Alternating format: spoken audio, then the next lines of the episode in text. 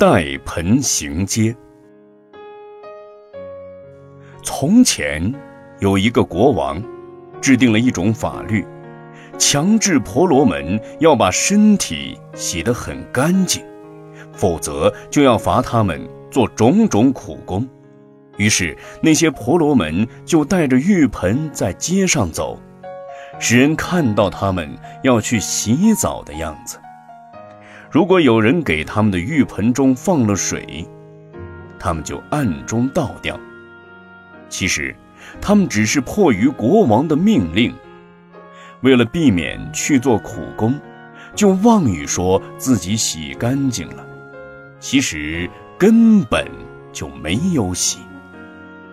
剃发出家的僧众，如果不修戒定，背地里破坏戒律庄严，为了一些名闻利养和避免劳役而假装持戒。内心其实充满了虚假和欺骗，就像上面所说的故事一样，只有外相，内无实德。